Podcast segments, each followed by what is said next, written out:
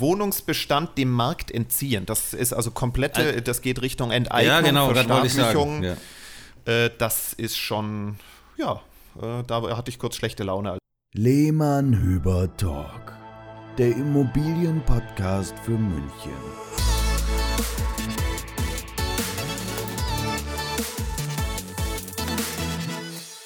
Servus und herzlich willkommen beim Lehmann Hüber Talk. Hier sind wieder der Sebastian und der Marc. Servus, herzlich willkommen aus der Sommerpause, in der wir ja eigentlich offiziell noch sind. Genau, wir haben uns aber jetzt nochmal zusammengesetzt aufgrund aktueller Themen und äh, lieber Sebastian, dieses Jahr bekommst du ja zu deinem Geburtstag am 26. September ein ganz besonderes Geschenk, nämlich äh, was ist am 26. dieses Jahr? Bundestagswahl. Richtig. Und äh, da ja alle Parteien gerade fleißig am Rumrühren sind, ihre Sommerinterviews geben, die ähm, ja, Fernsehsender und alle sozialen Kanäle ja voll sind von äh, parteipolitischen Aussagen. Und vor allem zu dem Thema rund um die Immobilie, haben Sebastian und ich uns gedacht, wir widmen diese Podcast-Folge mal den Parteien, die, was die sich so ausgedacht haben oder was sie so vorhaben rund um das Thema Immobilie, Wohnwirtschaft und wie es denn so weitergeht mit Sachen wie Mietendeckel etc. etc. Wir möchten euch heute, Sebastian und ich möchten euch heute mal hier im Lehmann Hüber Talk einen, also versuchen, einen Überblick zu geben. Sorry, dass wir nicht ganz in die Tiefe gehen können, aber wir wollen euch mal einen Überblick geben, was denn das Wahlprogramm der einzelnen Parteien zum Thema Immobilie so aussagt, um euch vielleicht auch ein bisschen Unterstützung zu geben und es einfach mehr Wissen an die Hand zu geben vor der Wahl, bevor ihr euer Kreuzchen macht. Und in der Tat sollen es eher Hinweise, Zusammenfassung so der wesentlichen Punkte aus unserer Sicht sein, weil sonst würde sich äh, die Folge ins äh, Unendliche ziehen. Das wollen wir euch nicht antun. Ähm, wir haben schon jetzt mal so die, die wichtigen Punkte zu verschiedenen Themen rund um die Immobilie rausgepickt ähm, und beleuchten jetzt hier mal einfach, was die relevanten fünf Parteien ähm, so in ihren Wahlprogrammen stehen haben. Ganz bewusst geben wir der AfD hier keine Bühne, aber die hättet ihr da draußen ja eh nicht gewählt. Und ähm, also wie gesagt, kein Anspruch auf Vollständigkeit, sondern einfach eine Zusammenfassung und auch gleichzeitig keine Wahlempfehlung von unserer Seite. Wir versuchen einerseits neutral zu bleiben, werden uns aber andererseits auch ein paar Kommentare sicher nicht verkneifen können, denn das Ganze soll für euch ja auch einen Mehrwert bieten, wie wir das Ganze inhaltlich so sehen. Sebastian, wir haben ja schon viele Zuhörer, Gott sei Dank, äh, glücklicherweise bei unserem Podcast. Und ähm, wir als Immobilienmakler sind ja auch betroffen von ähm, den Wahlergebnissen und haben ja mit unseren Kunden nun verschiedene Voraussetzungen. Also ihr da draußen seid ja Mieter.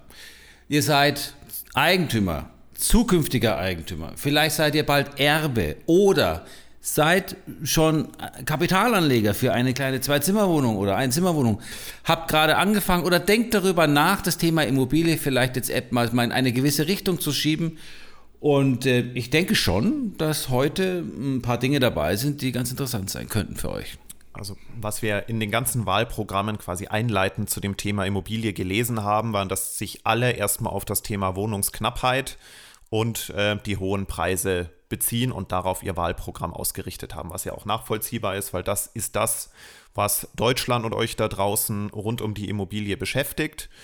Und ähm, es war jetzt auch ganz klar zu sehen, wenn man sich die fünf Programme durchgelesen hat, dass sehr unterschiedliche Ansätze gewählt werden, um ja, die, um ja, die Preise im Wesentlichen mal zu dämpfen, um das Wohnen wieder für mehr Leute in guter Qualität erschwinglich zu machen. Also Sebastian, Wahlversprechen, und wir kennen es ja aus den vergangenen äh, Perioden, sind nun mal Versprechen die sich gut anhören und dann letztendlich ist die um oder auch weniger gut oder anhören, weniger gut anhören und wer, dann wer, ja, und dann, so und dann kommt halt die Umsetzbarkeit, ja und ja. dann wissen wir ja, wie unser politisches System funktioniert. Nicht alles kann umgesetzt werden, manchmal manchmal wird mit Absicht ein Versprechen abgegeben, damit es gut klingt und das Kreuzchen gemacht wird und am Schluss äh, ja versinkt das Ganze wieder. Also Ja, also teilweise werden auch die Wähler, und das ist jetzt meine private Meinung, ein bisschen für dumm verkauft. Ja, mit, äh, genau. schön, mit schönen Parolen auf Wahlplakaten. Ja, Und ja. Äh, wenn ihr euch erinnert, unsere Folge 1 des Podcasts, des Lehmann-Hüber-Talks, bezog sich auch schon auf einen Slogan aus einem Wahlplakat, kommen wir auch nachher wieder drauf, weil auch äh, sowas finden wir hier gleich wieder. Ähm, in, in einem der Programme, aber gut, jetzt würde ich sagen, War das, äh, war das. Immobilien aus Leidenschaft oder was war das für ein Ja, sch schön wäre es gewesen. Nee, äh, keine, keine Rendite mit der Miete oder sowas. Ah, ja, genau. Ja, ja. Super Wo Slogan wir, wo von. wir halt einfach gesagt Ja. haben, ich glaube damals waren es die Grünen, Ja. ich weiß es nicht mehr genau, Ja. wo wir dann aber auch einfach zu dem Schluss gekommen sind, also ohne Rendite überhaupt keine Mietwohnungen. genau. Das war ja so die, die Essenz daraus und ich glaube, das äh, können wir auch schon mal einleiten. Wir haben gerade die Grünen jetzt äh, von vor, wann war das? Anfang 2020, glaube ich, war damals äh, die, die letzte Wahl in Bayern. Oder war es München? Oh Gott.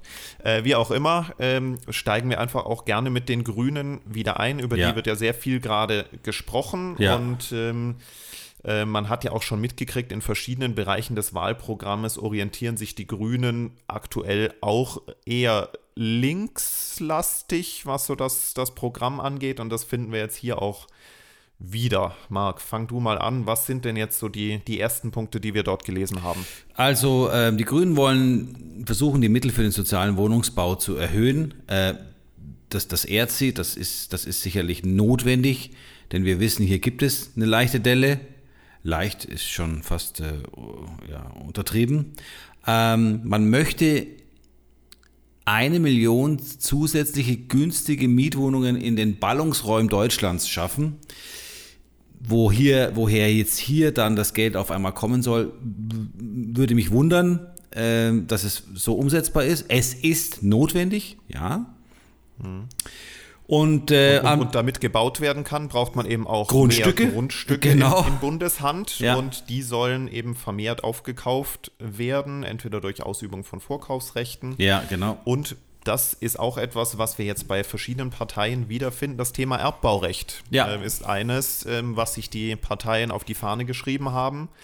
Denn äh, wenn äh, Grundstücke in Bundeshand sind, sollen sie nicht weiter verkauft werden oder die darauf befindlichen Wohnungen, sondern es sollen nur noch oder bevorzugt Erbbaurechte vergeben werden. Und wie man weiß, Dann ist- ist ja das Grundstück ausschlaggebend, ne, die Grundstückspreiserhöhung ausschlaggebend für den Kaufpreis der Wohnungen. Und äh, somit äh, würde man diesem Hebel etwas, wie soll ich sagen, kürzen. Ja? Und äh, dann würde man hier im sozialen Wohnungsbau vielleicht äh, neue Chancen schaffen. Ähm, Die Mietpreisbremse, ja, ein tolles Wort. Äh, da ist ja jetzt auch, äh, die- also die Sau ist ja mal äh, ein paar Mal durchs Dorf getrieben worden und äh, Sie, sie läuft, die gilt ja auch. Also die wir haben gilt, ja seit aber- Mietpreisbremse Ja. seit 2015. Ja, aber sie wurde funktioniert jetzt, äh, letztes Jahr wieder verlängert. Sie, äh, das, und das ist ironisch gemeint. Ja? Also das, Ja. das Ding geht sowas von hinten nach hinten los, ähm, dass sie entfristet wird und nachgeschärft werden soll, sagen die Grünen. Das ist jetzt wieder so eine Aussage, wo halt kein, äh, wie sagt unser lieber Marketingkollege, Beef dahinter ist. Äh, heißt also, das ist jetzt, ja, wie das gemacht werden soll und was das genau heißt, können wir euch auch nicht erklären. Und der, die nächste Sau, die durchs Dorf getrieben wird, ist der Mietendeckel. Ja, auch Die ist noch viel schärfer, die ja, Sau. da, hat auch, da haben auch die Grünen etwas dazu zu sagen, nämlich sie wollen Mietobergrenzen im Wohnungs- oder im Immobilienbestand einführen und zwar nicht nur in Berlin. Und in diesem Rahmen sollen dann reguläre Mieterhöhungen maximal nur äh, zweieinhalb Prozent pro Jahr und zwar auch nur innerhalb des Mietspiegels erlaubt sein. Also keine 15 Prozent Grenze mehr nach oben, sondern nur noch ganz kleine Schritte. Ähm, und in den Mietspiegel, der ja dafür, wie gesagt, relevant ist und ja eigentlich den Mietmarkt, wenn sich Vermieter daran halten, Klammer zu, äh, eh schon relativ niedrig ist, vor allem in München. Die in den anderen Städten haben wir jetzt nicht so im Blick. Aber bisher ist es ja so, dass nur die Mieten der letzten vier bis sechs Jahre in den Mietspiegel eingerechnet werden. Und die Grünen verlangen jetzt oder wollen umsetzen, dass die Mieten der letzten 20 Jahre dort einbezogen werden, was natürlich die Vergleichsmieten nochmal deutlich reduziert. Also 20 Jahre, äh, dann sprechen wir von den Mieten von 2001, 2002, 2003. Mhm. Äh, das ist eine ganz andere Welt und da werden sich einige sicherlich freuen. Gut, wir sind ja hier parteienlos, Sebastian. Wir, wir, wir, wir werden es jetzt einfach mal so darstellen. Äh, die Modernisierungsumlage greifen sie an, äh, das Umwandlungsverbot äh, und den Milieu, Milieuschutz wollen sie ausweiten. Und was vielleicht hier noch eine wichtige Aussage ist, also wir gehen jetzt nicht komplett aufs Wahlprogramm ein, weil sonst sitzen wir morgen noch hier, aber eine behutsame Nachverdichtung, und ihr kennt das Thema, die Nachverdichtung übersetzt heißt das natürlich, dass wir hier freie Baulücken, ihr kennt das vielleicht aus München, in diesen, ähm, in diesen Innenhöfen, in den älteren, wo dann nachverdichtet wird und innen drin noch ein, ein Mehrfamilienhaus gebaut wird, äh, hier einfach auch die, das Baurecht erweitert wird. Also äh, behutsame Nachverdichtung ist auch wieder so eine Schraube, die man eigentlich nicht äh, fassen kann, weil äh, was soll das dann genau heißen? Das ist eben auch eine etwas schwierige Aussage. Aber das, das, das müssen die Grünen, das müssen die Grünen ja so reinschreiben, um noch äh, ein bisschen grün zu sein. Ja. Ähm, dass, dass man jetzt nicht ähm, auf Teufel komm raus nachverdichtet. Und der zweite Punkt, der natürlich auch grün ist und was ja auch völlig in Ordnung ist und auch wahrscheinlich richtig ist, ist einfach ressourcenschonendes Bauen, Fokus auf nachhaltige Materialien, Holzbauweise. Dazu müsste es dann halt auch wieder genug Holz auf der Welt geben, aber das ist wieder ein anderes Thema. Rohstoffmangel etc., genau. Ja. Ähm, ein Punkt, den die Grünen genauso wie die SPD und die Linken drin haben, den ich sehr spannend finde, vor allem unter dem äh, Gesichtspunkt des äh, Datenschutzes, ist ein transparentes Immobilienregister und die Grundbücher sollen frei zugänglich werden. Heißt, also es, das Ganze wird unter dem Deckmantel ähm, der Verhinderung von Geldwäsche dort aufgeführt, aber ich habe auch in anderen Wahlprogrammen und Kommentaren schon gelesen, dass man damit halt ähm, Vermieter und Eigentümer ähm, die Immobilien leer stehen lassen aus Spekulation, dass man denen einfach leichter auf die Schliche kommt und ähm, ja, dagegen wirken kann. Also ich weiß zwar nicht, wer und welches Amt das Ganze dann nachverfolgen soll, ja, um dann auch, äh, ich sage mal, tätig zu werden, aber datenschutzrechtlich und auch personell äh, interessant, ja, um es jetzt mal zu sagen. Grunderwerbsteuer für Privatpersonen senken ähm, Auch wieder unkonkret. Ja, unkonkret. Wir da haben sind die anderen Parteien deutlich konkreter, kommen wir nachher kommen wir noch dazu. Ja. Und ähm, ja, dein, den überlasse ich dir, den letzten Punkt. Der betrifft unsere Zunft, ja, und das, ja. naja, ich, gut, da haben wir natürlich auch unsere Meinung dazu, aber bitte, Sebastian, le, äh, lest mal vor, weil äh, das genieße ich jetzt mal, äh, weil das ist ja ein ganz, da haben sie ja eine ganz tolle Idee, die Grünen. Ja, also die Grünen sind zumindest mal die einzigen, die sich ähm, im Wahlprogramm auf das Maklerrecht beziehen ähm, und sie fordern, und da haben wir ja auch schon gesagt, den Teil finden wir gut, ja. ähm, ein echtes Bestellerprinzip. Also wer den Makler beauftragt, auch beim Verkauf, soll die volle Provision bezahlen. Was jetzt aber sehr spannend noch dabei ist, dass die Provision ähm, aus Sicht der Grünen gedeckelt werden soll auf maximal 2%, wahrscheinlich zuzüglich Mehrwertsteuer. Ähm, meine spontane Meinung ist, ähm, ich will mich da gar nicht zu sehr ähm, aus dem Fenster lehnen, weil Maklerhonorare sind ja durchaus ein Thema, die sehr differenziert gesehen, gesehen werden können. Ich will es einfach jetzt mal von München wegbewegen, sondern es gibt ja auch sehr viele Makler und das ist die weite Mehrheit, die ja. eben nicht mit Millionenobjekten zu tun hat, mhm. sondern sich mit Immobilien zwischen 50 und 250.000 Euro beschäftigt. Wie sollen die von 2% überleben können. Also äh, bei einer 50.000 Euro Wohnung, wovon es in Deutschland ja sehr viele gibt, auch wenn man es in München sich nicht vorstellen kann, ähm, wäre das eine Provision von 1000 Euro brutto vor Steuer, von der man Ausgaben hat und leben muss. Ähm, gut, auch da, erstens, ich glaube nicht, selbst wenn die Grünen Regierungsbeteiligung bekommen, dass es nicht, äh, dass es, ich glaube nicht, dass es dazu kommen wird, ähm, weil andere Parteien da auch noch mitmischen und ähm, der Immobilienverband ja auch eine ganz gute Position hat. Und was viele vergessen ist, wenn du selbstständiger Makler bist, dann hast du mehr Kosten wie ein normaler Angestellter.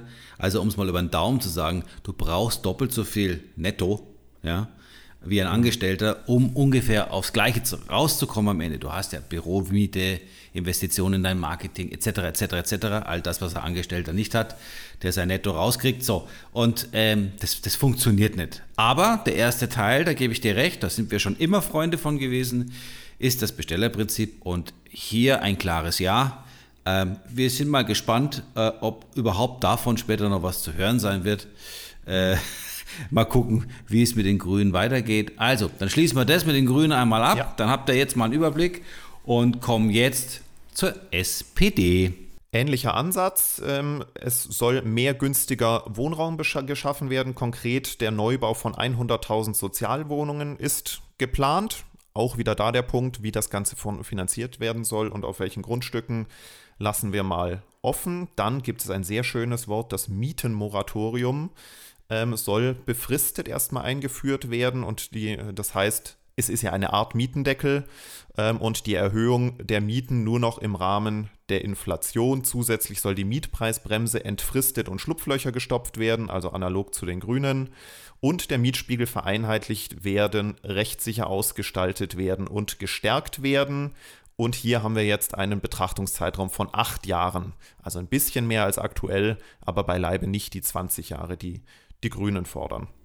Was ich jetzt sehr interessant finde, Sebastian, und wir haben es gerade im Vorfeld auch schon mal besprochen, ist, dass Grundstücke in Eigentum von, die in Eigentum von Bund, Ländern und Kommunen sind, dass die gehalten werden, ja, und das Thema Vorkaufsrecht, was, wenn man sich auskennt, auch immer wieder äh, zum Vorschein kommt beim Verkauf von öffentlichen Grundstücken oder von Grundstücken in gewissen Lagen, dass eben die Gemeinde das Vorkaufsrecht nutzt, um dann eben dieses Bauland zu bebauen und, wie die Grünen eben auch vorschlagen, im Erbbaurecht dann das Ganze zu vermarkten oder dann im Erbbaurecht zu bauen, um hier günstigen Wohnraum zu schaffen. Finde ich eigentlich eine gute Idee, äh, um einen Teil aus der großen ja. Spekulation rauszunehmen Später hm, erzähle ich euch auch noch etwas, was ich vor kurzem erfahren habe, was ich auch sehr interessant finde. Also Sebastian und ich haben zu dem Thema auch noch mal eine eigene Meinung. Hm, da werden wir uns dann mal auf ein Beispiel in einer Stadt in Nordrhein-Westfalen beziehen. Die SPD möchte auch die 10 Jahres Spekulationsfrist abschaffen. Also dass die äh, leistungslose Bodenwertgewinne in der Allgemeinheit zugeführt wird, also versteuert. Das war jetzt das Zitat. Das genau. Zitat, genau. Du hast das äh, schön aufgeschrieben, Sebastian. Vielleicht sagst du noch mal was dazu. Äh, genau, also ähm, es steht drin, eben leistungslose Bodenwertgewinne sollen der Allgemeinheit zugeführt werden. Also mhm. Also das, das deckt sich ja eben mit dem Punkt, dass äh, die äh, Spekulationsfrist abgeschafft werden soll. Das heißt, wenn man auch Immobilien mit Gewinn nach Ablauf von zehn Jahren verkauft, ähm, dass es dann eben nicht die Gewinne steuerfrei sind, wie es aktuell ist, beziehungsweise bei selbstgenutztem Wohnraum auch schon äh, früher, sondern dass generell Spekulationsgewinne, ich finde das Wort Spekulation, weil immer, es wird ja nicht pauschal darauf spekuliert, spekuliert ist ja immer so ein bisschen Vorsatz, nee. sondern wenn sich die Immobilienpreise positiv für den Eigentümer entwickeln und man dann aus welchen Gründen auch immer äh, nach 15 oder 15 oder wann auch immer Jahren verkauft, dass es dann eben nicht mehr äh, ähm, steuerfrei also wer, ist, sondern wer, man die Gewinne versteuern Wer in muss. eine Stadt zieht und dort kauft anstatt mietet, bleibt dort zehn Jahre oder dann zieht er wieder weg, ja. Dann hat er nicht spekuliert. Er hat, er hat statt einer Mietwohnung etwas gekauft, geht dann in die nächste Stadt oder ins Ausland. Aber er, er, er wird dafür bestraft, wenn die Wohnung quasi Gewinne wirtschaftet. Ja? Und äh, dann ja, ich, ich, und muss dann die Steuer zahlen. Aber ähm, ich finde eigentlich. Äh, eigentlich finde ich es richtig. Ich, also ich nicht. letztendlich. Also ich bin auch Eigentümer und nehme auch gerne äh, steuerfreie Gewinne mit. Äh, aber am Ende, warum soll es so sein. Es werden auch äh, Kapitalerträge jetzt am Finanzmarkt werden auch besteuert und wenn man einen Gewinn macht, finde ich es okay. Da gibt es durchaus andere Maßnahmen hier drin, die ich viel dramatischer finde. Also alles, was Richtung Verstaatlichung äh, von Grundbesitz geht äh, und Bauzwängen und so weiter, das finde ich viel schlimmer. Ähm, ich ich, ich nehme, ja, also so wir versteuern unsere Gewinne aus dem, aus dem Unternehmerischen. Ich bin bei dem Punkt noch relativ offen. Da darf man aber nicht vergessen, wir leben in einem Land in Europa, das die höchste, eine der höchsten Steuerbelastungen hat aufs Einkommen. Okay, ja, also ist, das ist richtig. Neben all man sagen, und, und, ja. und hört's mal auf mit der Mehrwertsteuer, die vielleicht mal Richtung 21 Prozent wandert. Da sind wir natürlich vielleicht noch ein bisschen gut dran, aber wir haben die höchste Steuerlast im ganzen Europa fast. Und äh, das, wenn jetzt da weiter an der Schraube gedreht wird, glaube ich, glaube, da hat man jetzt keine guten Blumen in der Hand, die dann ein Wähler gerne hört. Ich, ich bin, ne, wenn er da noch ich, bin, ich bin bei dir. Ähm, das Ganze, wenn Spekulationsgewinne besteuert werden, dann sollte es Steuerentlastungen an anderer Stelle geben. Hm. Okay, dann also, ja. schauen wir weiter, was die SPD noch äh, äh, in ihrem Wahlprogramm stehen hat, ein zentrales Immobilienregister, also auch wie die Grünen eine gewisse Transparenz Und Mietkauf- und Genossenschaftsmodelle soll es geben für junge Familien. Ähm, hier haben wir in München ja schon einige Beispiele, äh, die, die bekannt sind, also Städtemodelle, Kommunenmodelle, die es auch in anderen deutschen Städten gibt, um eben zum Beispiel ähm, ja, kinderreichen Familien äh, Unterstützung zu geben und einkommensschwachen Familien äh, eine Ja, und halt mehr, mehr Familien auch einfach ins Eigentum zu kriegen, ja. ähm, um den Druck vom Mietwohnungsmarkt zu nehmen. Finde ich grundsätzlich nicht ganz falsch. Das Modell, ich bin jetzt nicht ganz tief drin im äh, Modell der Genossenschaftswohnungen. Thema Mietkauf ist halt auch immer der Frage, wer ist dann der Verkäufer von diesen Immobilien? Wir haben ja gehört, der Bund soll seinen Wohnbestimmungsbestand laut der SPD nicht hergeben. Das heißt, es müsste äh, auch der private Verkäufer gegebenenfalls einverstanden sein mit einem Mietkaufmodell. Und da wüsste ich nicht, warum er das sein ich sollte, wenn es nicht nochmal separate Anreize gibt. Hier sind auch die Folgeverkäufe geregelt, Sebastian. Also das darf dann, die Wohnung wird dann nicht einfach äh, spekulativ verkauft werden dürfen an irgendjemand, sondern man muss ja gewisse Voraussetzungen erfüllen, auch wenn diese Familie dann wieder auszieht aus diesem diesem, aus, diesem, aus dieser Eigentumswohnung. Ja. So, äh, wen haben wir als nächstes? SPD. Jawohl, SPD abgeschlossen. Ich hoffe, ähm, ihr konntet euch da ein bisschen was rausziehen. Ab zu den Linken. Jetzt wird es nämlich nochmal eine Spur krasser. Ja, genau. So kann man es eigentlich, genau. Jetzt äh, irgendwie, na, jetzt kann man es, liest sich wirklich, wenn man es runterliest, wirklich so, okay, eigentlich so wie oben, wie bei den Grünen und bei der SPD, aber äh, aggressiv. Ja. Ja, äh, genau. Also deutlich, deutlich weniger ähm, ja, freie, freie Marktwirtschaft. Also, also hätte mich auch gewundert bei den Linken, aber da stehen schon sehr deutliche Aussagen drin. Fangen wir mal an. Das Ganze wird nochmal eingeleitet und das war eben der Bezug jetzt auch zu Folge 1 des Lehmann-Hüber-Talks. Ähm, die Linken schreiben jetzt keine Profite mit der Miete. Ja. Ähm, nehmen wir nicht, brauchen wir nicht mehr drauf eingehen. Hört euch Folge 1 äh, des Lehmann-Hüber-Talks an. Da ähm, erklären wir, warum das etwas hinkt. Dann möchten die Linken einen bundesweiten Mietendeckel mit einer Erhöhung um maximal 2% der Mieten pro Jahr. Also gut, immer äh, orientiert halt auch grob wahrscheinlich an der Inflation, die 2%. Und jetzt wird es aber nochmal deutlicher. Mietenstopp ohne Ausnahmen und Aufschläge. Dann Fortsetzung des Kündigungsmoratoriums. Das ist das, was ähm, im ersten Corona-Lockdown eingeführt wurde ähm, dass man, ich glaube, es lief über drei Monate, wer berufsbedingt oder einkommensbedingt nachweisen kann, dass er die Miete nicht zahlen kann, dass er dann eben nicht nach zwei Monaten Rückstand gekündigt werden kann. Ja, genau. Also das Freifahrt, die Linken jetzt einfach noch quasi richtig. Ja, genau.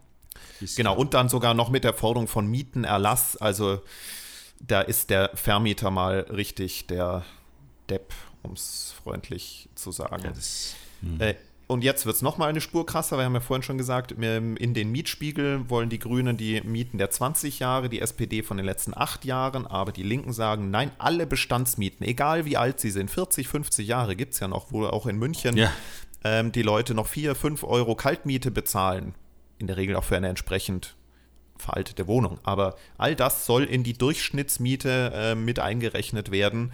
Dann ist wer genauso wie bei 20 Jahren äh, der Mietspiegel als, als Instrument nicht mehr brauchbar, äh, beziehungsweise er ist genau das, was er aus Sicht der Linken halt sein soll, eine Art Mietendeckel und äh, überhaupt keine Abbildung des Marktes oder Abbildung der Marktmieten mehr. Ja, das ist schon mal halt, wie gesagt, schon mal ein Deckel nochmal obendrauf auf jetzt äh, SPD und Grüne. Auf jeden Fall. Also Sie, Sie, äußern sich auch zu Themen wie den Wohnungsbestand, dass man den Wohnungsbestand komplett dem Markt entziehen soll. Und, und das, das also, ist ein, ein, wörtliches Zitat. Äh, also den Wohnungsbestand dem Markt entziehen. Das ist also komplette, äh, das geht Richtung Enteignung, ja, genau, Verstaatlichung. Ja. Äh, das ist schon, ja, äh, da hatte ich kurz schlechte Laune, als ich das gelesen habe. Ähm, dann soll es klar auch wieder die, die Vorkaufsrechte sind im Gespräch äh, für die Kommunen, dass diese äh, also gestärkt oder auch vermehrt ausgeübt werden sollten. Ähm, und dann haben wir ein Umwandlungsverbot von Miet in Eigentumswohnungen. Okay. Und zwar pauschal. Pauschal. Also das gibt es ja jetzt schon jetzt in manchen Milieuschutzgebieten unter bestimmten Voraussetzungen. Ja. Aber da einfach pauschal Mietwohnungen Alle. Mietwohnungen. Genau. Und ja. ähm, es darf keine Ferienvermietung mehr geben von einer Wohnung in Deutschland. Äh, und eine Zweckentfremdung äh, muss, wird verboten, soll verboten werden. Also ist in München ja, ist in München ja eh schon so ja. und wahrscheinlich, äh, soweit ich weiß, in anderen Ballungsgebieten auch. Aber das einfach mal jetzt mal bundesweit Alles. zu verlangen, also im, warum? Im, also, im Plauen soll es dann jetzt keine Ferienwohnung mehr äh, sein dürfen. Also Okay, ein bisschen krass, aber okay, die, die Linken sind halt so, wie sie sind und ähm, schreiben das halt in ihr Wahlprogramm hinein. Ähm, und Eigenbedarf, ja, ein schönes Thema, die Eigenbedarfskündigung. Ne? Ihr wisst ja, wenn mir eine Wohnung gehört, sie ist vermietet und ich kann nachweisen, dass meine Eigenbedarfskündigung recht, rechtens ist, habe ich die Möglichkeit. Und begründet. Und begründet ist, darf ich ja diese Eigenbedarfskündigung aussprechen oder schriftlich einfordern. Und das sollen jetzt nur noch engste Familienmitglieder, also eng ist ja auch wieder äh, ein dehnbarer Begriff. und ähm, wahrscheinlich nur noch Kinder und Eltern. Ja, und, ja. Ähm, und wenn der Mieter aber 70 ist und älter, dann soll die Eigenbedarfskündigung nicht mehr gültig sein und möglich sein. Egal für wen. Egal für ja. wen. Also ja. Alter schützt vor Eigenbedarfskündigung, das möchte die Linke damit noch sagen. So, was haben Sie noch auf Ihrem Sie Programm? möchten auch noch ein bisschen mehr. Ja, oh ähm, ja. Sie möchten die Modernisierungsumlage komplett abschaffen, genau. ähm, die die anderen Parteien, die wir schon genannt hatten, zumindest mal auf einen gewissen Betrag gedeckelt hatten. Ja. Heißt also auch, egal in welchem Zustand die Wohnung gebracht wird während des Mietverhältnisses, äh, völlig egal, äh, muss der Eigentümer aus äh, eigener Motivation tun. Und jetzt kommt noch was Spannendes. Thema Mietendeckel hatten wir ja schon, aber jetzt soll es laut den Linken auch noch einen Bodenpreisdeckel geben. Ja, äh, ganz interessant, wie sie das äh, umsetzen wollen und wie sie gegen den Markt, äh, also man kann ja den Markt nicht einfrieren, Sebastian. Also ja, das, das ist, ist ja, geht, da sind wir auch wieder beim Richtung, also quasi Enteignung. Ja. Die Spekulationsgewinne möchten die Linken stärker besteuern, äh, auch ebenfalls nicht steuerfrei nach zehn Jahren, das haben wir vorhin auch schon mal gelesen, äh, in, bei den anderen Parteien und Wahlprogrammen. Es soll auch ein transparentes öffentliches Immobilienregister laut den Linken geben und wenn Immobilien... Wieder ein, wieder ein, schönes, ja. ein schönes Wort, ähm, wörtlich zitiert. Ja, Leerstand soll beschlagnahmt werden. Also auch hier Enteignung, wenn Sie ja, Wohnung besitzen und diese steht leer oder Immobilien besitzen, die aus gewissen Gründen leer stehen. Ich meine, auch in Erbschaftsangelegenheiten kann eine Immobilie mal jahrelang leer stehen, aber dann wird sie einfach beschlagnahmt. Äh, ja. genau. Na, Sebastian. So viel dazu. So viel dazu. Und äh, ja, Augen auf bei der Parteiwahl, sage ich nur. Genau, das, Kreuz, das Kreuzchen bewusst setzen. So, aber das waren jetzt mal die ersten drei Parteien. Ähm, die ersten Highlights. Ein paar Kommentaren von uns. Jetzt gibt es jetzt gibt's aber wir einen kurzen Werbeblock. Werbeblock, genau. Soll ich kurz die Melodie, Werbung? Ja. Nein, also Jetzt ja, mal kurz. Zwar möchten wir gerne ja. wieder mit euch über die Empfehlungen des Monats sprechen. Das tun wir ähm, oder versuchen wir in jeder ja. Folge. Neue Immobilienangebote, die bei uns jetzt reinkommen demnächst. Die Sommerferien gehen dem Ende entgegen, in Bayern zumindest, wenn ihr uns von dort aus zuhört. Aber nachdem wir der Immobilienpodcast für München sind, denke ich mal, werden die meisten in Bayern sein. Und bei uns geht es dann auch nach der Urlaubszeit, nach den Sommerferien munter weiter. Wir haben nämlich wieder einige Immobilien auf Empfehlung in Verkauf und Vermietung bekommen. Marc, fang du mal an. Ja. Oder soll ich anfangen? Äh, komm, ich fange mal an mit dem schönen Westen und zwar Germering. Ähm, ganz frisch und neu, gestern kam der Auftrag rein, werden wir drei sehr schicke Neubauwohnungen, eine ist davon sogar eine Maisonette-Wohnung, in einem wirklich schönen äh, Wohnviertel von Germering ähm, in die Vermietung bekommen. Das sind Wohnungen, die ähm, ja, familiengeeignet sind, drei bis vier Zimmer. Also wirklich schick, modern und hochwertigst ausgestattet, kann man wirklich sagen. Äh, die Architektur begeistert, also wirklich keine Mietimmobilie von der Stange, eher eigen, ruhige Lage, eher eher eher ähm. Verkaufswohnungscharakter, kann man sagen. Ja, das ganze Haus, kleine Einheit mit ähm, fünf Einheiten drin, drei davon werden vermietet und da werdet ihr von uns was lesen und hören äh, Richtung Mitte September. Ja, und das Schöne dabei ist, was Familie auch immer gut gefällt, äh, wir haben pro Wohnung zwei Tiefgaragenstellplätze. Genau. Und Chakalaka für die E-Auto-Fans unter euch, auch die Möglichkeit gibt es dort. Dann in den Verkauf äh, bekommen wir, oder der Auftrag ist schon da, Vermarktungsstart wird auch so Mitte September sein für eine sanierungsbedürftige Dreizimmerwohnung in Leim in der Schiffallstraße. Ganz ums Eck von der Leimner Unterführung, wo die Stammstrecke der S-Bahn ist, gell Sebastian? Ja, 60er Jahre ähm, und da ja, hat jetzt eine Eigentümerin sehr lange gewohnt, die Wohnung auch wirklich gepflegt, aber sie ist halt einfach in die Jahre gekommen. Da wird man einmal den äh, Rundumschlag machen bei der Sanierung und kann sich da echt was Hübsches draus Ja. machen. Dritter Stock, Südbalkon, Tiefgaragenstellplatz, äh, gepflegte Anlage, Aufzug ist neu gemacht. Ruhige worden, Lage. Fenster sind teilweise neu. Ja, Ruhige Lage, ruhige Lage, Sebastian, und man blickt, wenn man nach links schaut vom Balkon, gleich ins Villenviertel rein von Leim. Mhm. Also das ist eine, eine schöne Bebauung dort. Ähm, das ist gerade so die Grenzbebauung, wo es dann losgeht mit den schönen Einfamilienhäusern und den alten Villen. Also das ist eine schöne Geschichte, freuen wir uns drauf. Und das wird sowohl für Selbstnutzer als auch für die Spekulanten, äh, äh, weil es gerade so schön passt, äh, unter euch. Ähm, Und das Schöne sicherlich ist, wo wir ein schönes, attraktives. Mietpreisbremse waren, die Wohnungen, die ähm, in diesem Maße, wie es dort passieren Mhm. wird, saniert wurden, unterliegen nicht der Mietpreisbremse. Also da könnt ihr euch frei am Markt orientieren. Und zu guter Letzt, ja, Korrekt. Jetzt wand wandern wir ein paar Meter nach Norden. Ähm, naja, eher so nach Nordwesten, äh, in die Nähe des Nymphenburger Schlossparks. Äh, und zwar auf der Westseite, auf der oberen Westseite. Dort werden wir eine schöne Dreizimmerwohnung äh, verkaufen und anbieten, die ähm, vor wenigen, vor wenigen Jahren komplett innen gemacht wurde, modernisiert wurde. zwei, zwei schönen großen Balkon, Süden, ist auch familiengeeignet. Dach, Dachgeschoss. Ja. Zwei. Tatsächlich, stimmt, genau. Ähm, coole Infrastruktur, also alles in der Nähe. Äh, du kannst, du fällst zweimal um, bist im Nymphenburger Schlosspark. sitzt- Wenn du in die andere der Richtung umfällst, genau. stehst du an der S-Bahn-Station. Ja, äh, toller Grieche da ums Eck, kann ich nur bestätigen. Ähm, und ähm, ja, da werden wir auch starten. Da sind wir in den Vorbereitungen auch für September. Also es wird ein schöner, heißer September mit äh, nach der Urlaubszeit. Könnt ihr euch wirklich freuen auf ein paar tolle Sachen. Ähm, also schöne Wohnungen, ob Miete oder Ding. Also wir sind wirklich im Westen. Äh, jetzt im September gibt es einen heißen, heißen Westen. Ne? Genau. Wenn wir es uns immer aussuchen können, Sebastian. Aber wie ihr wisst, machen wir ja, treiben wir ja als Lehmann Hüber überall unser positives Unwesen und ähm, freuen uns natürlich, äh, wenn wir rumkommen und haben uns ja auf keine Ecke spezialisiert, ja, sondern wir verkaufen überall und setzen überall unseren Lehmann Hüber Verkaufsprozess, der sehr, sehr Jo, erfolgreich ist. Werbung überall. Ende. Weiter geht's mit CDU, CSU.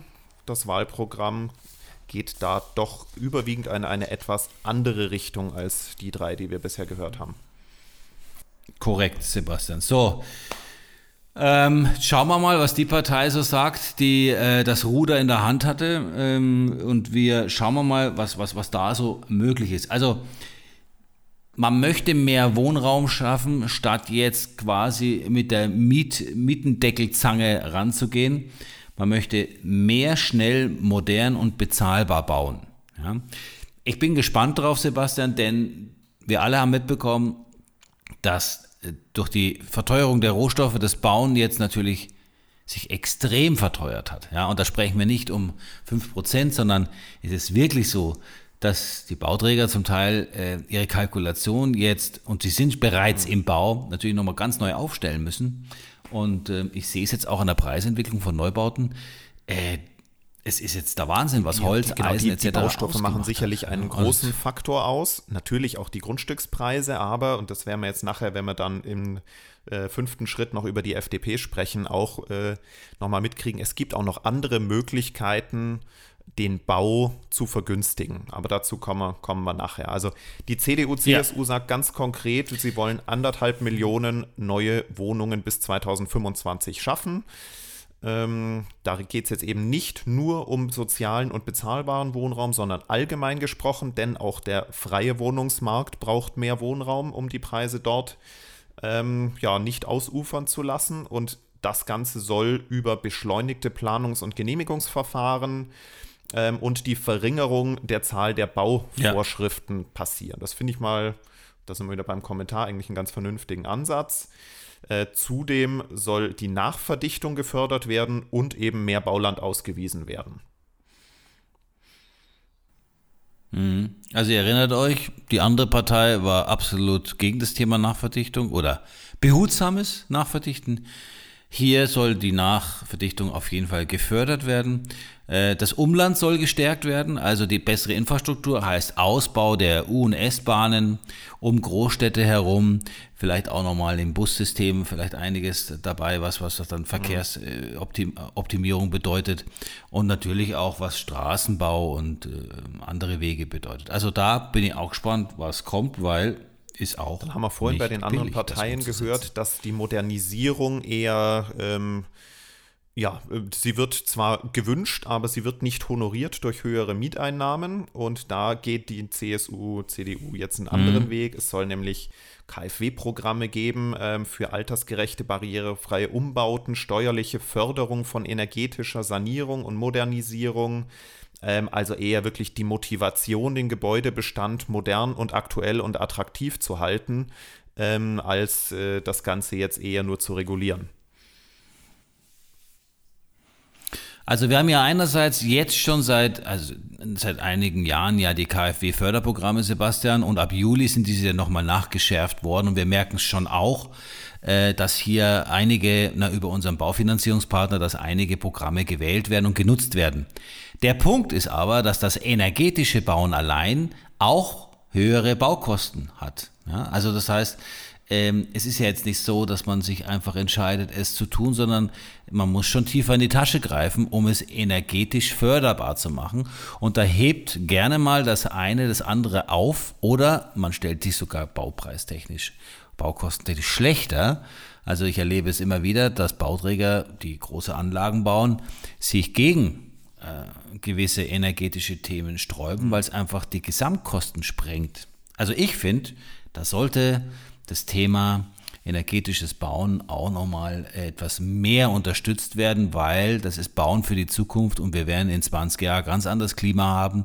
Und ich sage dir eins, woran, worüber heute noch keiner spricht, ist, wir werden solche Themen wie klimatisierte Räume auch bald benötigen, wie in südlichen Ländern. Aber da, da hörst du heute noch nichts. Macht nichts, macht nichts. Okay, ähm, abgeschweift. Es geht Sorry natürlich dafür. auch der CDU, CSU um das Thema Bezahlbarkeit und Sozial. Deswegen, ähm, ich springe gerade hier mal ein bisschen durch die Liste. Es soll auch, und das ist sehr allgemein gehalten, der ja. soziale Wohnungsbau gefördert werden, aber auch gleichzeitig es Anreizmöglichkeiten für den Mietwohnungsbau geben, nämlich in Form der Verlängerung der ähm, Abschreibungsmöglichkeiten. Also auch hier wieder eher Anreize schaffen statt verbieten. Ähm, und zusätzlicher Anreiz, den ich sehr konkret gefasst hier lese, was wir vorhin bei den Grünen nur allgemein gehört haben, Thema Grunderwerbsteuer. Und da soll es einen Freibetrag geben mhm. ähm, beim Kauf der ersten selbstgenutzten Immobilie von 250.000 Euro pro Erwachsenem und 100.000 Euro pro Kind, also bezogen auf den Kaufpreis, nicht auf die Steuer. Das ja. finde ich eine gute Idee, ja, wobei wir in Bayern noch gut dran sind mit dreieinhalb Prozent, aber jetzt stell dir das mal in Berlin vor oder in Hamburg, wo wir so weit oben sind mit der Grunderwerbsteuer. Also hier sind die Kaufnebenkosten ja extrem ja, und wir wissen alle, dass die mhm. Banken das nicht gerne mitfinanzieren. Also das ist eine extreme Entlastung. Ähm, was mir noch so ein bisschen fehlt, Sebastian, ganz kurz wieder ein Ausschweifer. Ein Ausschweifer. Ähm, wir stellen ja immer wieder fest, dass gewisse süddeutsche, aber auch andere Bereiche in Deutschland gerne mal ähm, belagert werden von externen Käufern und die Preise dann, Tegernsee zum Beispiel, ja, oder andere Seen, halt in die Höhe getrieben werden. Der, der, der, das Heimatmodell ja, für dort ansässige Menschen, die sich dann Wohnraum dort nicht mehr leisten können, hat mir, fehlt mir auch gänzlich in allen Programmen, denn äh, jemand, der traditionell dort wohnt, kann ja nichts dafür, dass seine Umgebung jetzt äh, so spekulativ weil geworden es halt ist. schön da ist. Sich, er hat das äh, Glück, in einer schönen Lage geboren ja, die, zu sein. Ja. Weil es schön ist oder reiche Leute, ja, aber es ist klar, äh, man kann nee, aber dann nicht hergehen und sagen, dann zieh halt weg ne? und, und vergesst deine, deine Familientradition. Also ich finde schon, dass hier auch ein gewisser ja. Schutzmechanismus noch mit reingehört. Es gibt es teilweise. von Gemeinde schon, zu Gemeinde unterschiedlich. Und äh, manche versuchen es zu steuern über, die, ja. über höhere Zweitwohnsitzsteuern, die aber dann auch nur in einem Betrag sind, dass die jetzt nicht wirklich abschrecken. Das, ja. Das interessiert ein Millionär nicht, die Zweitwohnung. Das, ist, das, das tut nicht weh. Ja? Es muss aber andersrum, äh, demjenigen, der dort seine Heimat hat, dem muss geholfen werden, gewisse Grundstücke zu bekommen. Ja? Aber ich komme gleich am Schluss ja nochmal zu dem Vorschlag, den ich gehört habe, wo ich einfach so ein bisschen Fan von bin. Vielleicht lässt sich darüber auch nochmal äh, für denjenigen, der leider in der Situation ist, dass er am Tegernsee aufgewachsen ist, zum Beispiel, und sich einfach dort keinen Wohnraum es, mehr Es gibt ja auch so das Modell, ja, wie zum Beispiel in Kitzbühel, ich weiß, ich weiß nicht, ob es aktuell noch so ist, aber vor ein paar Jahren war es so, äh, dort da, äh, darf es überhaupt keine Zweitwohnsitze mehr geben, sondern wenn du dort eine Immobilie kaufst, musst du dich dort anmelden ähm, und verpflichten, mindestens 180 Tage im Jahr dort zu sein. Und damit schafft man natürlich auch Leben in der Gemeinde.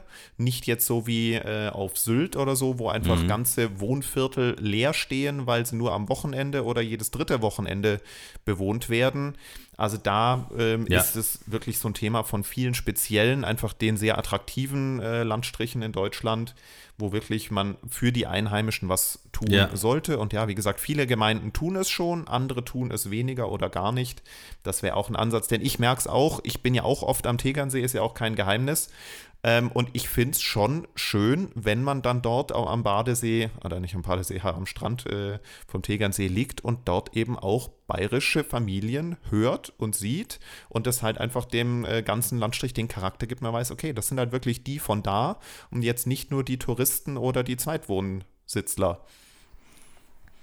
Du, sonst, ja. sonst kannst du auch in, nach Ibiza fliegen und äh, dann, dann, dann liegst du halt neben deiner Putzfrau und äh, den anderen äh, Europäern.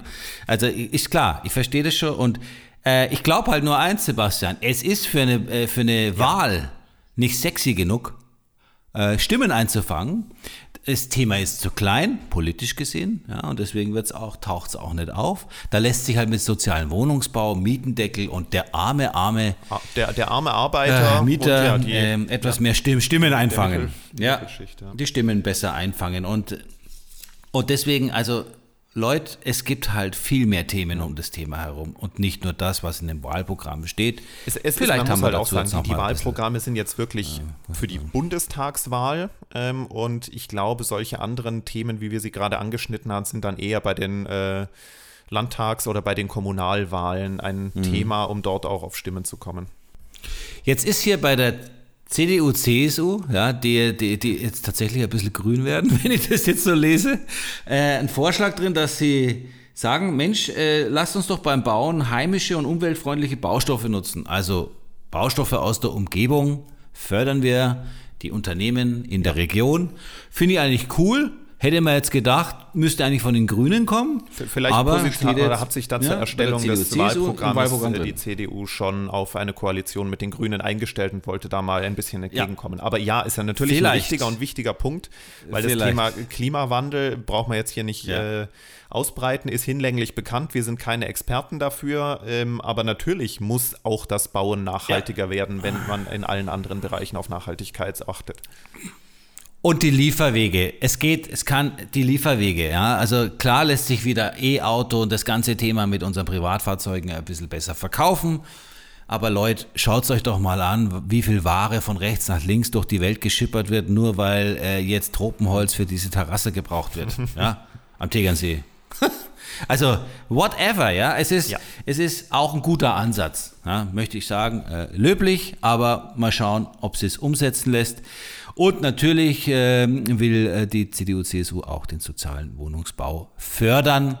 Gut, da kann man wieder sagen, ein bisschen wachsweich, aber ähm, es gibt keine genaue Aussage dazu, wie Kommen es wir genau zur FDP.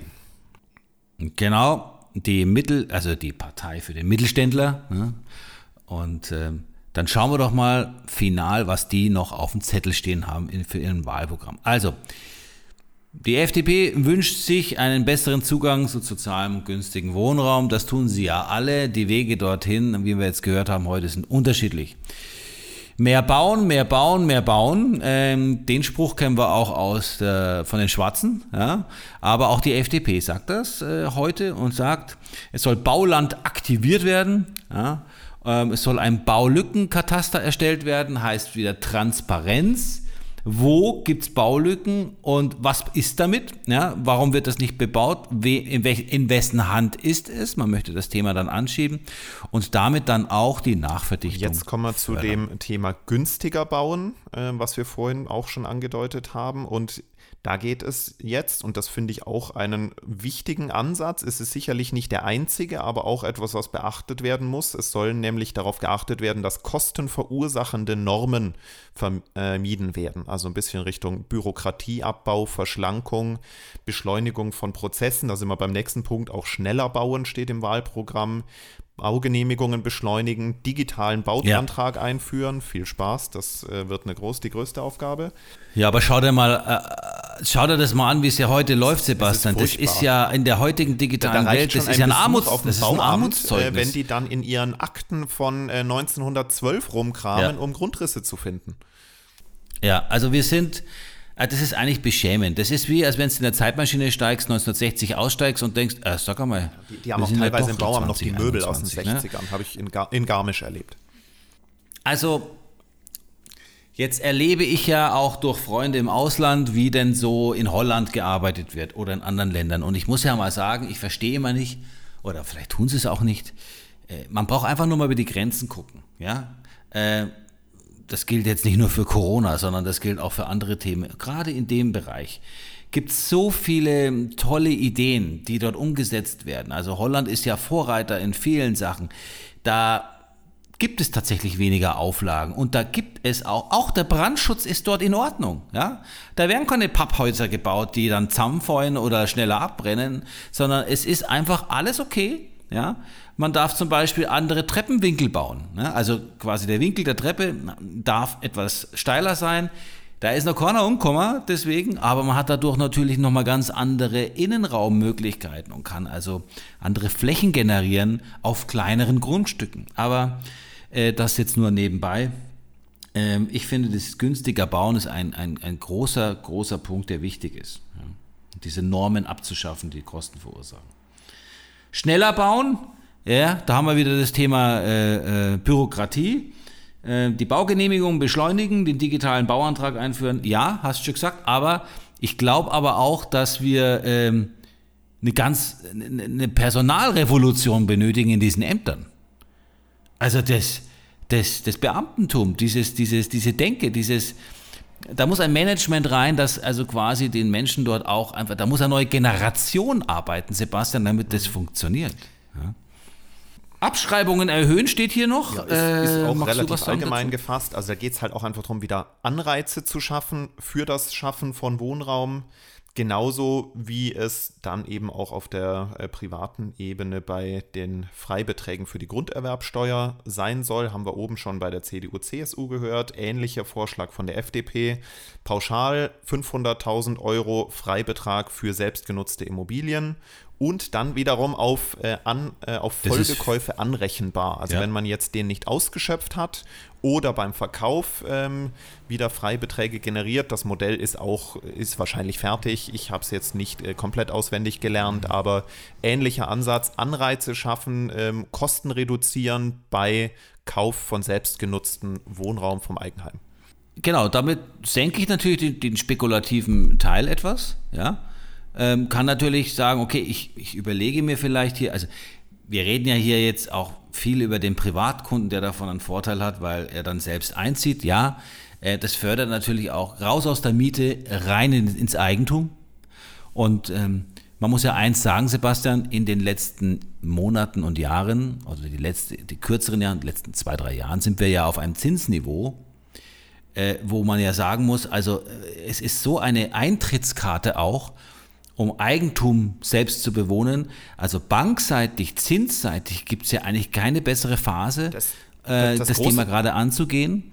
Du, du konntest ja noch nie, du konntest, du konntest, du hast noch nie so viel Geld bekommen. Ja, das, genau, also so die monatliche Belastung ist, glaube ich, auch das, was für weniger Leute ein Problem ist, weil das ist, klar, ist immer die Frage, was, wo ja. und was für eine Immobilie kauft man, aber da liegt man äh, in der Monatsrate nicht viel höher als bei der äh, Miete, für München gesprochen jetzt, äh, für eine ähnliche Wohnung. Das Thema, und das merken wir ja auch selber, äh, ist das Eigenkapital, das du aufbringen musst, um eine angemessene Finanzierungs- oder Bankrate monatlich zu haben. Und da finde ich eben den Ansatz mit der Grunderwerbsteuer ganz gut. Ähm, Richtig. Und ja, dass dein EK nicht aufgefressen wenn wird, sondern du einen Teil davon einsetzen kannst Euro Freibetrag entsprechen einer Grunderwerbsteuerersparnis bei bayerischen dreieinhalb Prozent von 17.500 Euro, die er einfach mal nicht ähm, als Eigenkapital braucht. Und in anderen Bundesländern ja. ähm, das äh, schon fast das Doppelte. Also ich glaube, das gibt vielen, vielen eine Möglichkeit, ähm, ja, vielleicht dann doch den Schritt ins Eigenheim zu wagen. Also das sind in Zahlen gesprochen, Sebastian, wenn du wenn da du in Berlin 30, bist, ja, 30, das sind dann 30.000. Äh, 40 ja. da geht es richtig 30.000. Das heißt, habe ich 20.000 EK auf der Bank liegen, habe ich dann eigentlich die Möglichkeit mit, mit also ich habe dann vielleicht auch noch ja. mit, mit dann bin ich bei 50.000 und kann dann entsprechend schon äh, Richtung 500.000 Euro eine ja, und dann gibt es ja auch Modelle Richtung, ja, da sind wir jetzt wieder beim Thema Bestellerprinzip oder auch einfach allgemein, das ist ja auch der Tipp, den wir vielen ähm, Käufern geben und was wir auch viel bei unseren Verkäufen praktizieren. Ja. Schaut, äh, dass die Käuferprovision in den höheren Kaufpreis eingerechnet wird, ihr sie mitfinanzieren könnt dann habt ihr schon mal null Kaufnebenkosten für Maklerprovision. Dann, wenn ihr unter 500.000 Euro jetzt in dem Modell kauft, äh, habt ihr null Euro Kaufnebenkosten äh, für, für die Grunderwerbsteuer und ihr müsst nur noch den Notar bezahlen. Und das sind ein paar ja, 1,6 Prozent. 2 Prozent. Ne? Ähm, und schon wird das Ganze deutlich ja. erschwinglicher. Oder, oder ihr habt mehr Möglichkeiten, ja. mehr also Spielraum, also, dann ähm, mehr Eigenkapital vom Kaufpreis einzurechnen, bessere Beleihungen zu kriegen, äh, niedrigeren Zins. Äh, die ja. nächsthöhere oder bessere Wohnung zu kaufen, ja, vielleicht nochmal ein Zimmer mehr. Also es ist, es ist auf jeden Fall ein Weg. Ähm, ruft uns bitte gern an dazu, wenn ihr da noch äh, Fragen habt. Wir haben auch interessante Folgen mit unserem Baufinanzierer gedreht hier äh, beim Lehmann-Hüber-Talk. Also, ähm, ähm, wenn man es weiß, kommt man vielleicht auch noch mal einen Meter weiter bei der Baufinanzierung. Meldet zwei, euch gerne. Zwei abschließende ähm, Punkte. Ähm, und Förderung und Anreizmodelle für ja. barrierefreien bzw. barrierenarmen Wohnraum sollen geschafft werden mit dem Ziel, dass Eigentümer länger in ihrer eigenen Immobilie bleiben können. Also okay, da geht es halt auch wieder ein bisschen drum, äh, Pflegebedarf reduzieren ähm, und da Kosten sparen und ja, länger halt einfach im eigenen Zuhause bleiben können, weil man es sich dann doch leisten kann, die Dusche bodengleich zu machen oder eine Rampe vor die Tür oder Griffe anzubringen, was auch immer es da gibt. Und die FDP spricht jetzt auch vielen Betrachtern, Kunden und auch Immobilienmaklern so ein bisschen aus der Seele. Sie wollen die Mietpreisbremse und den Mietendeckel abschaffen, weil ich glaube, wir haben alle festgestellt, dieser Eingriff in den Markt ist nach hinten losgegangen und hat nicht funktioniert. Und wenn hier draußen noch jemand ist, der meint, das Ganze hat funktioniert, darf er uns auch gerne anrufen, können wir gerne diskutieren. Da erklären wir das nochmal, warum die ganze Sache nach hinten losgegangen ist und warum es eigentlich das haben wir vorher schon gesagt, als es im Beschluss war, äh, vor dem Beschluss war, dass das so, wie es geplant war, gar nicht funktionieren kann. Die FDP sagt, weg damit, weil, draus gelernt, und hat nicht funktioniert. Sind wir jetzt eigentlich auch schon bei dem schönen Schlusswort zu dem Thema. Wir, wir haben ja jetzt hier zwei klare Richtungen rausgelesen. Bei den Grünen, der SPD und ja. den Linken geht es primär darum, die Auswirkungen der Schieflage zu regulieren, was du immer wieder anpassen musst, immer wieder schauen musst, was funktioniert, was funktioniert nicht, aber du greifst nie die Ursache an. Und das ist der Mangel an ja, an Wohnraum. Und da setzen eben hingegen CDU, CSU, FDP an. Die packen die Ursachen an, die wollen mehr bauen. Ähm, und ja, wenn es mehr Wohnraum gibt, auch das ist jetzt keine neue Erkenntnis, ähm, wenn es mehr Angebot gibt ähm, und äh, bei gleicher oder äh, gesunkener Nachfrage, dann sinken auch die Preise. Man hat wieder mehr Auswahl, mehr Wohnraum, man ist nicht dem Konkurrenzdruck ausgesetzt. Das Thema Bieterverfahren wird es weniger geben. Äh, es wird alles bezahlbarer. Klar ist es schwieriger oder erstmal der aufwendigere und langfristigere Weg, die Ursachen anzupacken und die ganzen äh, Voraussetzungen für mehr Neubau zu schaffen. Das wird ein paar Jahre dauern, bis das wirkt, aber dafür hält es dann auch langfristig. Ähm, die anderen Maßnahmen kannst du sofort umsetzen, schreibst es ins Gesetz, aber es funktioniert halt dann immer noch nicht. Also ein schönes Beispiel und ähm, das sage ich jetzt heute mit Sebastian mal gemeinsam. Wir sind jetzt keine Politiker, der Sebastian und ich, aber gäbe es eine Lehmann-Hüber-Partei, ja, und wir hätten zu dem Thema etwas zu sagen, äh, dann würden wir euch folgenden Rat geben oder dann würde es bei uns im Wahlprogramm stehen. Also das Beispiel Münster. Die Stadt Münster in Nordrhein-Westfalen ähm, macht es wie folgt mit großen Grundstücken. Also Grundstücken, die mit einer Geschosswohnbebauung geschosswohnbebauungsfähig sind, keine Gewerbegrundstücke, sondern Grundstücke, die für Wohnbauzwecke auf den Markt kommen. Es gibt ja öffentliche Grundstücke, die sind in öffentlicher Hand, die werden dann zu Bauland und man kann dort drauf bauen und es gibt ja Privatgrundstücke, die in privater Hand sind, die aber auch so groß sind, dass Zum Geschosswohnbau realisiert werden Flächen, kann. die noch den Bauern gehören. Genau. Jetzt ist es so, dass Münster ja genau dasselbe Problem hatte wie alle anderen deutschen Städte ja, und die heute ja noch akut sind. Deswegen haben wir ja dieses Wahlprogramm auch von den einzelnen Parteien. Münster hat vor zwei Jahren umgestellt und hat gesagt, alle öffentlichen Grundstücke, die verkauft werden, ähm, da behält sich die Gemeinde 50 Prozent des Grundstücks ein und 50 Prozent gehen an zum Beispiel einen Bauträger.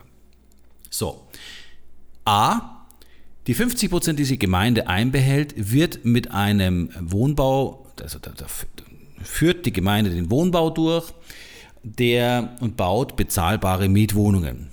Das können Studentenwohnungen sein, das können Wohnungen sein für Generationenwohnen, das kann auch mal ein Altersheim sein, das kann also unterschiedliche Wohnbebauung sein, so wie sie dort eben gebraucht wird und gut umgesetzt werden kann. Die anderen 50 Prozent des öffentlichen Grundstücks wird Bauträgern zum Beispiel zur Verfügung gestellt. So. Und da läuft es nicht so, dass dieses öffentliche Grundstück quasi in die Spekulation reinkommt und die Gemeinde sagt, jetzt lasst uns mal die anderen 50 Prozent so teuer wie möglich verkaufen und der Bauträger mit dem höchsten Angebot bekommt dann den Zuschlag für dieses Grundstück und baut dann in Abstimmung mit der Gemeinde, das muss ja dann architektonisch alles zusammenpassen, da seine Wohnungen drauf, zieht sich seine 20% Marge raus oder Gewinn und entsprechend teuer werden dann diese Wohnungen angeboten. Nein, in Münster läuft es so, dass die Bauträger dann Zeit haben, ihr Angebot abzugeben und das niedrigste Angebot wird angenommen. Natürlich. Und, und auch nicht natürlich ein Euro, so, sondern es gibt auch schon was auch hat, Untergrenzen. Es gibt Mindestpreis, logisch. Aber was hat das zur Folge? Zur Folge hat das A. Der Bauträger macht seine Marge, ob er jetzt 10%, 25% oder 20% braucht, ist jetzt nur ein Beispiel. Aber dadurch ist bei diesem Kaufpreis dieses hälftigen Grundstücks dann der Verkaufspreis der Wohnungen dort vor Ort oder die Vermietung, wenn ein Investor einen ganzen Block kauft, halt entsprechend niedrig. Das heißt, der Bauträger ist durch die durch den hohen Grundstückspreis nicht gezwungen, auch wieder mit Aufschlag Baukosten einen Maximalpreis zu verlangen, sondern die Grundstück, also die Wohnungspreise dort halten sich im Rahmen aufgrund auch des etwas günstigeren Bodenpreises. Und hat dieser Bauträger in Münster oder haben die Bauträger in Münster Spaß und können die gut davon leben? Ja, können sie. Und haben die Mieter Spaß in Münster? Ja, können sie auch. Und hat der Käufer einer Wohnung in Münster Spaß? Hat er auch. Und kann man in Münster schön leben? Wer schon da war, wird das bestätigen. Natürlich kann man in Münster schön leben. Und es funktioniert auch für andere. Es würde auch für andere Städte in Deutschland funktionieren. Und bei Privatgrundstücken ist Nochmal so, bei den Großen, nicht wenn jetzt jemand sein Das ist 500 selbstverständlich- Quadratmeter Einfamilienhausgrundstück verkauft. Nein, wir reden hier von Geschosswohnungsbau ab einer, Wohn ab einer, ab einer Größe X, ja, in privater Hand ist. Hier, ich bin mir nicht mehr sicher, ob es 20 oder 30 Prozent ist, also 20 Prozent des Grundstücks gehen an die Über Gemeinde. Vorkaufsrecht wahrscheinlich. Wieder dasselbe Spiel. Über Vorkaufsrecht, ja, wahrscheinlich. Wieder dasselbe Spiel für äh, sozialen Wohnungsbau oder eine Kita, Altersheim oder einfach nur Wohnungen, die einfach einen niedrigen Einstiegspreis haben äh, und gemietet werden können. Und für den Rest, für die 80 Prozent, die werden einfach verkauft an den höchstbietenden Bauträger oder an wen auch immer. So, das kommt in die Spekulation rein, aber der Mix, der Mix der öffentlichen Grundstücke und wie dort verfahren wird, mit den privaten Grundstücken, wie damit verfahren wird, macht halt nun mal aus, dass zwar jetzt noch nicht die kompletten Mietpreise heute äh, auf dem Niveau sind, wo man hin will, aber sie haben vor zwei Jahren angefangen und ähm, ähm, die, die Aussicht darauf, also es funktioniert jetzt schon sehr, sehr gut, aber eine spürbare Änderung am Durchschnittspreis wird man nach fünf bis zehn Jahren merken.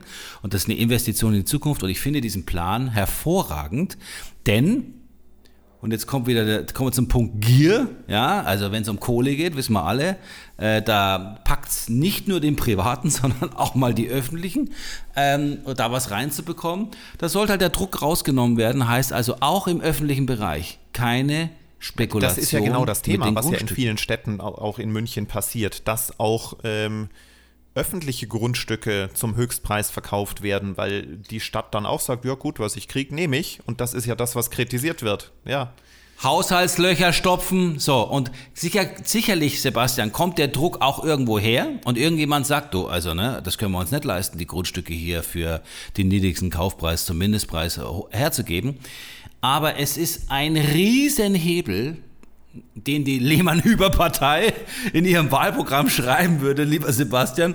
Und ich, ich finde dieses Beispiel Münster klasse und äh, liebe Parteimitglieder, Zuhörer und wenn ihr Leute kennt aus den einzelnen Parteien, fühlt euch doch mal eingeladen, mit Münster Kontakt aufzunehmen und schaut euch das einfach doch mal an.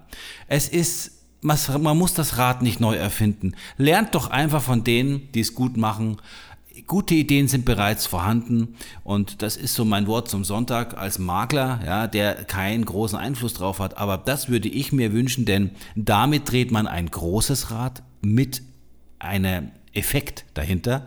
Und ich bin mir sicher, wenn wir die nächsten acht Jahre abwarten, wird sich einiges getan haben in Münster. Und ich hoffe, dass sich der ein oder andere da an dieser Idee dran Wunderbar. Und das war jetzt nicht das Wort fertig. zum Sonntag, sondern das Wort zum Donnerstag. Denn da erscheint immer die neue Folge des Lehmann-Hüber-Talks. Ähm, wir sind ja aktuell noch, wie gesagt, in der Sommerpause. Im Herbst starten wir dann mit Staffel 2 mit spannenden Themen, neuen Gästen, neuen Erkenntnissen, vielleicht auch schon Rückblick auf die ähm, Bundestagswahl und was sich da für Koalitionen bilden können, was daraus werden könnte. Aber wir wollen nicht zu politisch werden. Wir wollen wirklich nah dran am Markt bleiben, wovon wir wirklich Ahnung haben. Alles andere ist jetzt eingelesen und ähm, ja, Randgruppenmeinung und Ideen, aber ich glaube, ähm, um einen Überblick euch zu geben, wie wir das Ganze sehen, war die Folge hilfreich. Ich hoffe nicht zu trocken, nicht zu lang. Es ist ein spannendes Thema. Ähm, ja, Ende September wissen wir dann deutlich mehr, in welche Richtung es vielleicht gehen könnte. Ähm, aber klarer Hinweis an euch, abonniert uns auf den Podcast-Playern und auch gerne auf Social Media, Facebook und Instagram, at Lehmann Hüber. Dann verpasst ihr nie die neuen Folgen des Lehmann Hüber Talks und genauso spannend auch nie unsere neuen Immobilienangebote, denn dort posten wir immer zum frühestmöglichen Zeitpunkt die Vorankündigungen. Und vergesst natürlich auch nicht, ihr habt es gehört, wir leben von Empfehlungen, also fast der komplette unser, oder unser kompletter Immobilienbestand, den wir in den Verkauf und in die Vermietung kriegen, kommt über Empfehlungen von zufriedenen Kunden. Ähm, also sprecht auch gerne über uns, äh, äh, erzählt weiter, dass es Lehmann Hüber gibt und wenn ihr oder jemand in eurem Umfeld eine Immobilie verkaufen oder vermieten möchte, denkt an uns und äh, wir würden uns sehr freuen und das ist dann eigentlich auch schon das Schlusswort. Ähm, egal wer gewählt wird Ende September, eins bleibt euch erhalten und nämlich wir. Und egal was passiert, Sebastian, Maria und ich stehen euch weiterhin als vertrauensvolle Immobilienmakler zur Verfügung. Und auch wenn ihr nicht in München wohnt, ruft uns an, meldet euch. Ähm, wir haben äh, über die Münchner Grenzen hinaus Möglichkeiten, euch zu helfen. Wir freuen uns. Habt eine gute Zeit, kommt gut durch den Sommer Servus, ciao. und bleibt gesund. Bye bye.